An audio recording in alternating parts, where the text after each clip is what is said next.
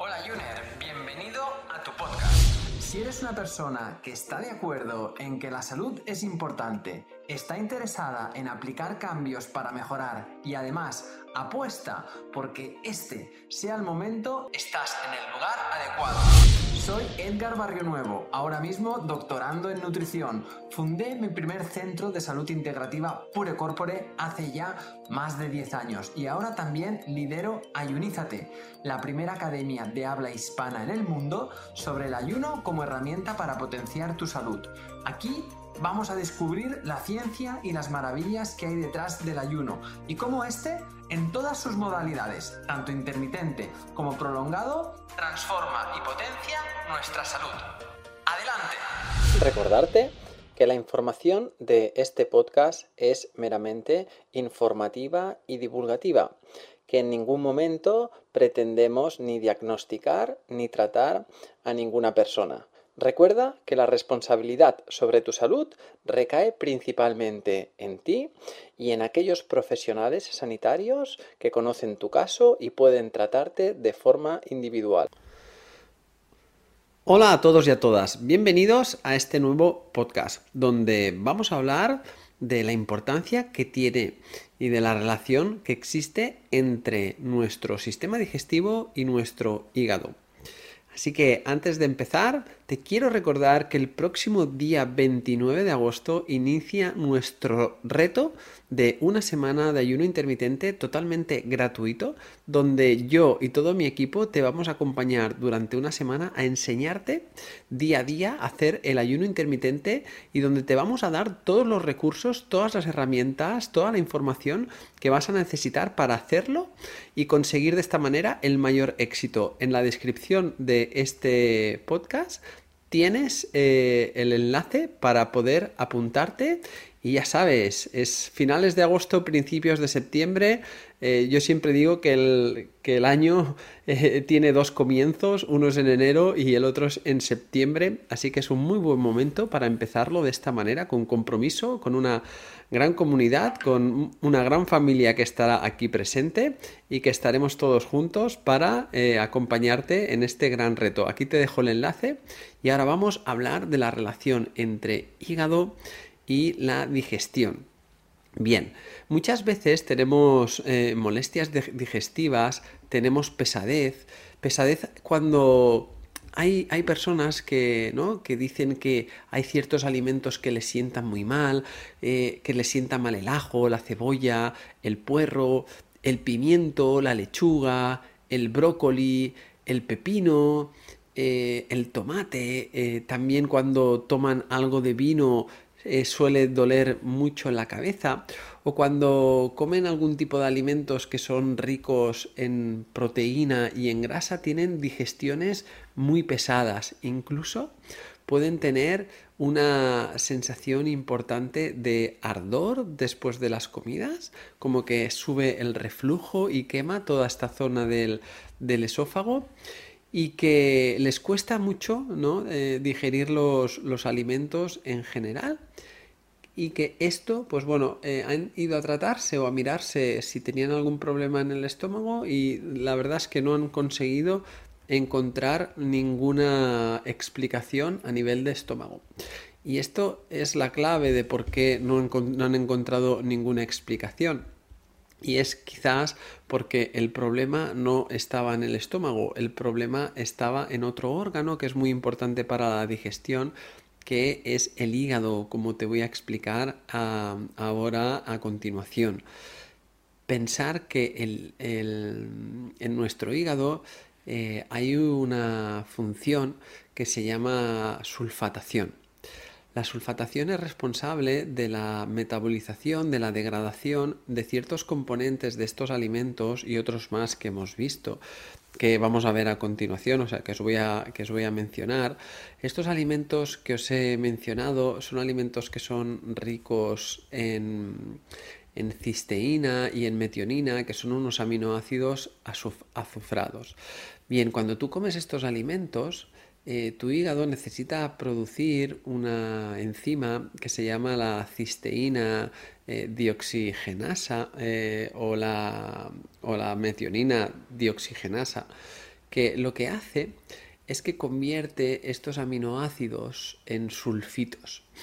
Bien, a veces no, no, está el problema aquí, que puede existirlo, que, la metionina de cisteína hacemos esta bien transformación, pero los sulfitos que necesitamos, cuando ya hemos convertido estos alimentos en sulfitos, necesitamos otra enzima que se llama la, la sulfato oxidasa, la SWOX. Esta enzima eh, tiene que eh, convertir los sulfitos en sulfatos. Y aquí está la clave. En esta conversión hay muchas personas que por eh, diferentes motivos que pueden ser eh, a nivel genético, podría ser que tuvieras un polimorfismo genético en esta enzima, en esta SUOX, y que no hagas una buena transformación de los sulfitos a los sulfatos. Y estas personas además van a tener eh, síntomas cuando toman alimentos que son, que son ricos en sulfitos. He dicho uno antes, ¿no? El vino tiene muchos sulfitos y a las personas cuando toman el vino les sienta eh, especialmente mal, pero también eh, otros alimentos como la cerveza tienen muchos sulfitos, las carnes que son procesadas eh, se utilizan los sulfitos como conservantes y potenciadores de sabor, también las conservas que comemos a nivel de, de pescado o de marisco o de otras llevan, suelen llevar sulfitos, los zumos procesados llevan sulfitos, derivados de pescado, ¿eh? que se hacen como estos palitos de cangrejo, estas gulas, eh, o bueno, o derivados que se utilice el pescado, suelen añadirse eh, sulfitos, así como muchas salsas precocinadas y eh, mm, cuando las personas tienen ese problema y comen algo con salsas, que lo comen fuera de casa, que no han sido preparados por ellos, normalmente lo dicen, ¿no? Es que, guau, yo en cuanto como algo que tiene alguna salsa, uff, es que me va a sentar fatal. Ahí nos está dando una pista de que en esa conversión de sulfitos a sulfatos no se está produciendo una buena una buena eh, acción, no está funcionando bien esa enzima y claro, los sulfitos pues cuando no se degradan bien pues dan esas sensaciones de malas digestiones, de ardores y demás.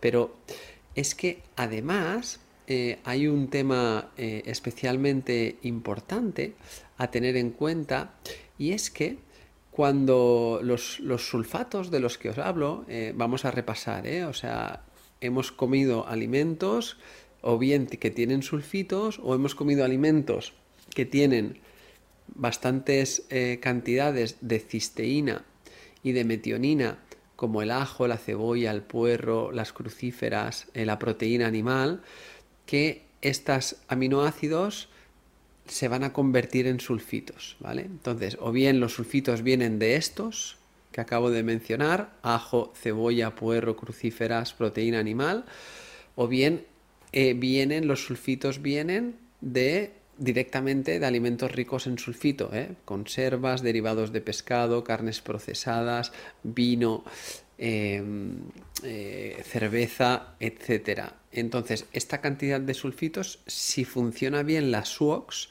la sulfito oxidasa, eh, esto va a producir que se produzca sulfatos.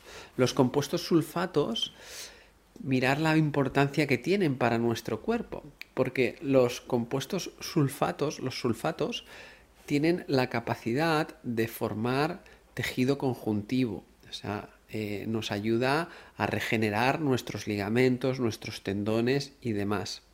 Además, eh, también eh, son muy importantes estos compuestos para degradar hormonas, hormonas del estrés y hormonas sexuales. Las hormonas sexuales son tanto los andrógenos como los estrógenos. Estos se degradan también en el hígado, en, una fase de, detoxificadora del hígado. Y estos compuestos sulfatos son muy necesarios. Si yo no tengo un buen nivel de compuestos sulfatos porque no he conseguido hacer una buena conversión de esos sulfitos a esos sulfatos porque esa enzima no está funcionando bien, que ahora iremos a ver las causas por las cuales no funciona bien esa enzima, voy a tener problemas también de eliminación de estrés y voy a tener pues todo lo que se relaciona con un mal manejo del estrés me va a afectar. ¿no? Me, va, me voy a colapsar emocionalmente antes, puedo tener problemas de, más desequilibrios emocionales, me puede costar pues incluso eh, conciliar el sueño, ¿no? porque pues el estrés va a afectar a eso, me puede hacer aumentar los niveles de glucemia en sangre, puede generar más inflamación en mi cuerpo. Todo esto es lo que podemos llegar a producir ¿no? o, a, eh, ¿no? a reaccionar en nuestro cuerpo si no hacemos una buena degradación de las hormonas del estrés. Y lo mismo con las hormonas sexuales. ¿no? Si no degradamos bien las hormonas sexuales, tanto eh, masculinas como femeninas, pues pueden haber problemas de eh, desregulación del ciclo menstrual, problemas en la menopausia, problemas de exceso de proliferación de tejidos, como es en el caso de cuando no se degradan bien los estrógenos, ¿eh? incluso eso puede afectar a la, a la, salud nerviosa, a la concentración, ¿no? Me cuesta más concentrarme, estoy más disperso. Eh, si están muy altos los, en los andrógenos, puedo tener problemas como eh, niveles de síndrome de ovario poliquístico, en el caso de la de las mujeres, que es bastante. Eh, presente por no tener los andrógenos controlados. Entonces, para ello es muy importante que hayan compuestos sulfatados. Pero es que a lo que vamos, ¿no? en este, sobre todo en este capítulo, en este episodio, es hablar de por qué esos problemas digestivos. Pues bien, porque los compuestos sulfatados, los sulfatos, eh, son esenciales para la estimulación de dos hormonas que son que tienen un papel muy importante en la digestión, que son la gastrina y la colecistoquinina. Son dos hormonas que van a estar, van a ayudar a que nuestro estómago produzca ácido clorhídrico y que tengamos buena digestión eh, y que además van a ayudar a que este ácido clorhídrico eh, vaya regenerando las mucinas, las mucosas de nuestro estómago. Claro, eh, la digestión se va debilitando también. ¿Por qué? Porque al no tener una buena conversión de sulfitos a sulfatos, la degradación de, no, la estimulación de, de las enzimas, de las hormonas gástricas, gastrina y colecistoquinina, también se va a ver perjudicada, con lo que también las sensaciones digestivas que puedes tener de, ¿no? de pesadez, de abdomen distendido, de reflujo eh, y de incluso se pueden ir derivando a la falta o, a perjudicar a la absorción de algunos nutrientes muy importantes como la vitamina B12, como el, eh, como el folato, la vitamina B9, la vitamina B2, muchos eh, vitaminas del grupo B que pueden ir derivando incluso a la absorción del hierro y demás, muchos, ¿no? que, pueden hacer que estos problemas digestivos debido a una mala sulfatación estén también llevando a la persona a problemas eh, de absorción de nutrientes y de aparición de fatiga, aparición de pues alguna, ¿no? algún trastorno que pueda ir derivado por la mala absorción de nutrientes y que haya déficit de algún nutriente, ¿no? Pues como imaginar ¿no? el déficit de vitamina B12 o de hierro puedes perjudicar a muchas otras funciones. Bien, vamos a centrarnos ahora en cómo, cuál es el problema que puede estar detrás de que no haya esta, este buen paso de los sulfitos a los sulfatos. Porque esto lo hace, lo recordamos, lo hace una enzima. ¿Vale? Una enzima es como un, un facilitador, ¿no? Es como si tú tienes que ir desde Barcelona hasta Madrid, pues que puedes utilizar un avión, un tren, un coche, ¿no? Para poner una metáfora y un ejemplo, pues el avión, el tren o el coche sería la enzima, o sea, quien, quien, quien te lleva, ¿no? Quien lleva de Madrid perdón, de Barcelona a Madrid. Pues bien, quien lleva los sulfitos a sulfatos, quien los convierte, es la SUOX, sulfito oxidasa. Y esto es una enzima. Bien, esta enzima es eh, para hacer sus funciones necesita gasolina, ¿no? Igual que el avión o el tren o el coche. Bueno, el tren no usa gasolina, creo, no lo sé, lo que usa electricidad, ¿no?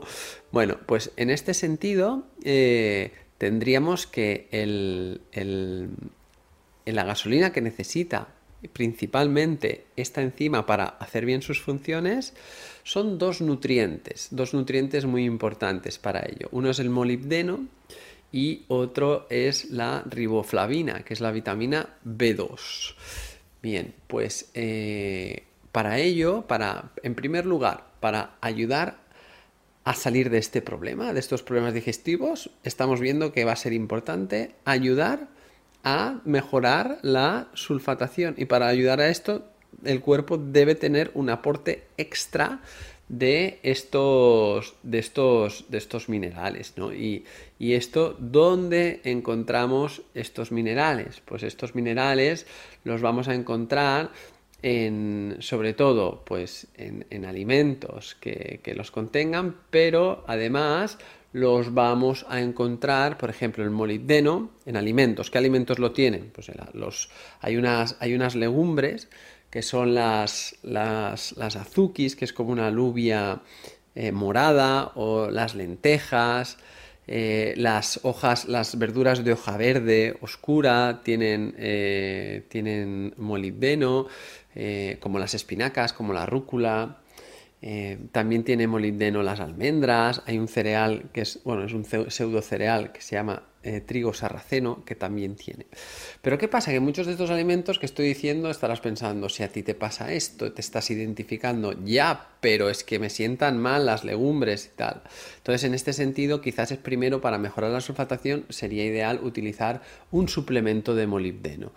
¿eh? Normalmente nosotros utilizamos eh, unos 400 microgramos de molibdeno durante unas seis semanas alrededor y para darle todo este aporte a que la función de la sulfatación de esa enzima de la SOX de la que estamos hablando tenga todo el recurso necesario.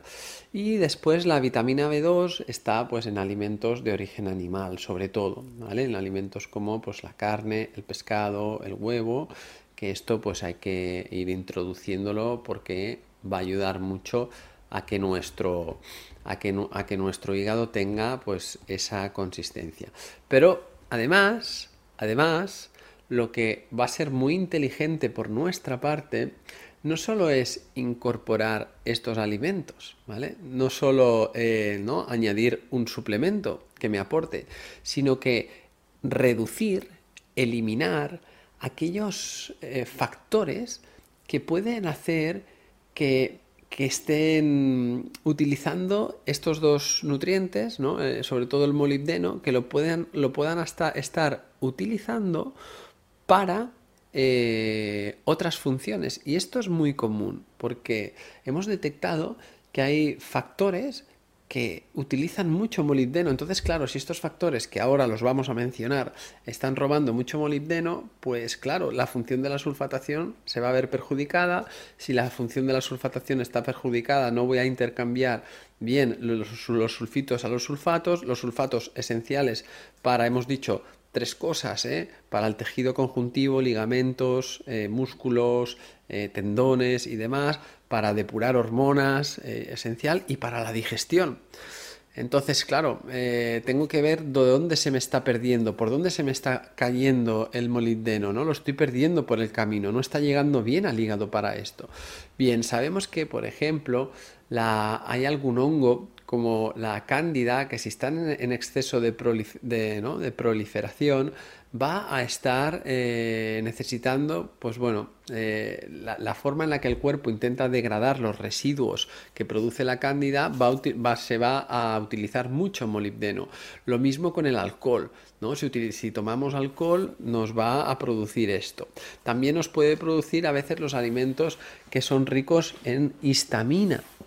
Y esto eh, en el caso de que, de que, de que esté sucediendo, eh, eh, debemos de, lo podemos detectar porque a lo mejor las personas que tienen la, sulfatación eh, comprometida van a, van a notarse que cuando también, también comen alimentos ricos en, en histamina, como por ejemplo los lácteos o los cítricos, bueno, ya hemos hablado de los mariscos y pescados, algunas frutas como las fresas, eh, el alcohol, el tomate, todos estos alimentos que son ricos en, en, en histamina, pues también te sientan mal, también te sientan mal y en este sentido reducirlos va a ser interesante. ¿Por qué? Porque la degradación de la histamina produce unas sustancias, ¿no? unos, unos acetoaldehídos que, para degradarse del cuerpo, porque son tóxicas, el cuerpo utiliza molibdeno. Entonces se nos está robando, se nos está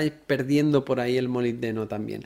Y también si tenemos una disbiosis intestinal, es decir, si nuestras bacterias intestinales no están bien equilibradas y hay un exceso de bacterias proteolíticas, eh, esto lo puedes ver en una analítica de heces eh, que te estudian tu disbiosis intestinal y te miran cuál es el diferente equilibrio de bacterias que hay en tu, en tu, intestino. Nosotros en, nuestras consultas de psiconeuroinmunología en, nuestro, en, nuestro, en nuestra clínica, pues muchas veces a través de estas analíticas de heces conseguimos ver que todo esto está, está sucediendo y podemos empezar a regular. Entonces, ya os he estado diciendo, ¿no? El, tratamiento y, de verdad que eh, mejora muy rápido y muchísimo.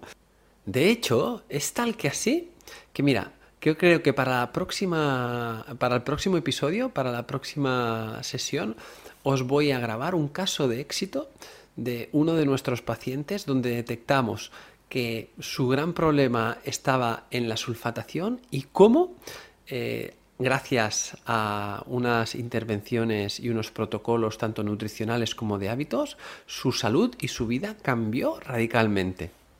O sea, por un lado, cuando tú reduces estas situaciones que pueden estar robando molibdeno y afectando a la función de las OX, hemos dicho la cándida, el alcohol, eh, la histamina, alimentos con histaminas, las bacterias proteolíticas eh, y además eliminamos los alimentos que me sientan mal por, por, el momento, ¿no? todos aquellos que puedan tener metionina y cisteína, como el ajo, cebolla, puerro, crucíferas, proteína animal, si te sientan mal, pues los tienes que, reducir eh, en, en su cantidad y añadir más molibdeno y más vitamina B2 a través de los alimentos que, te he dicho o con suplementos.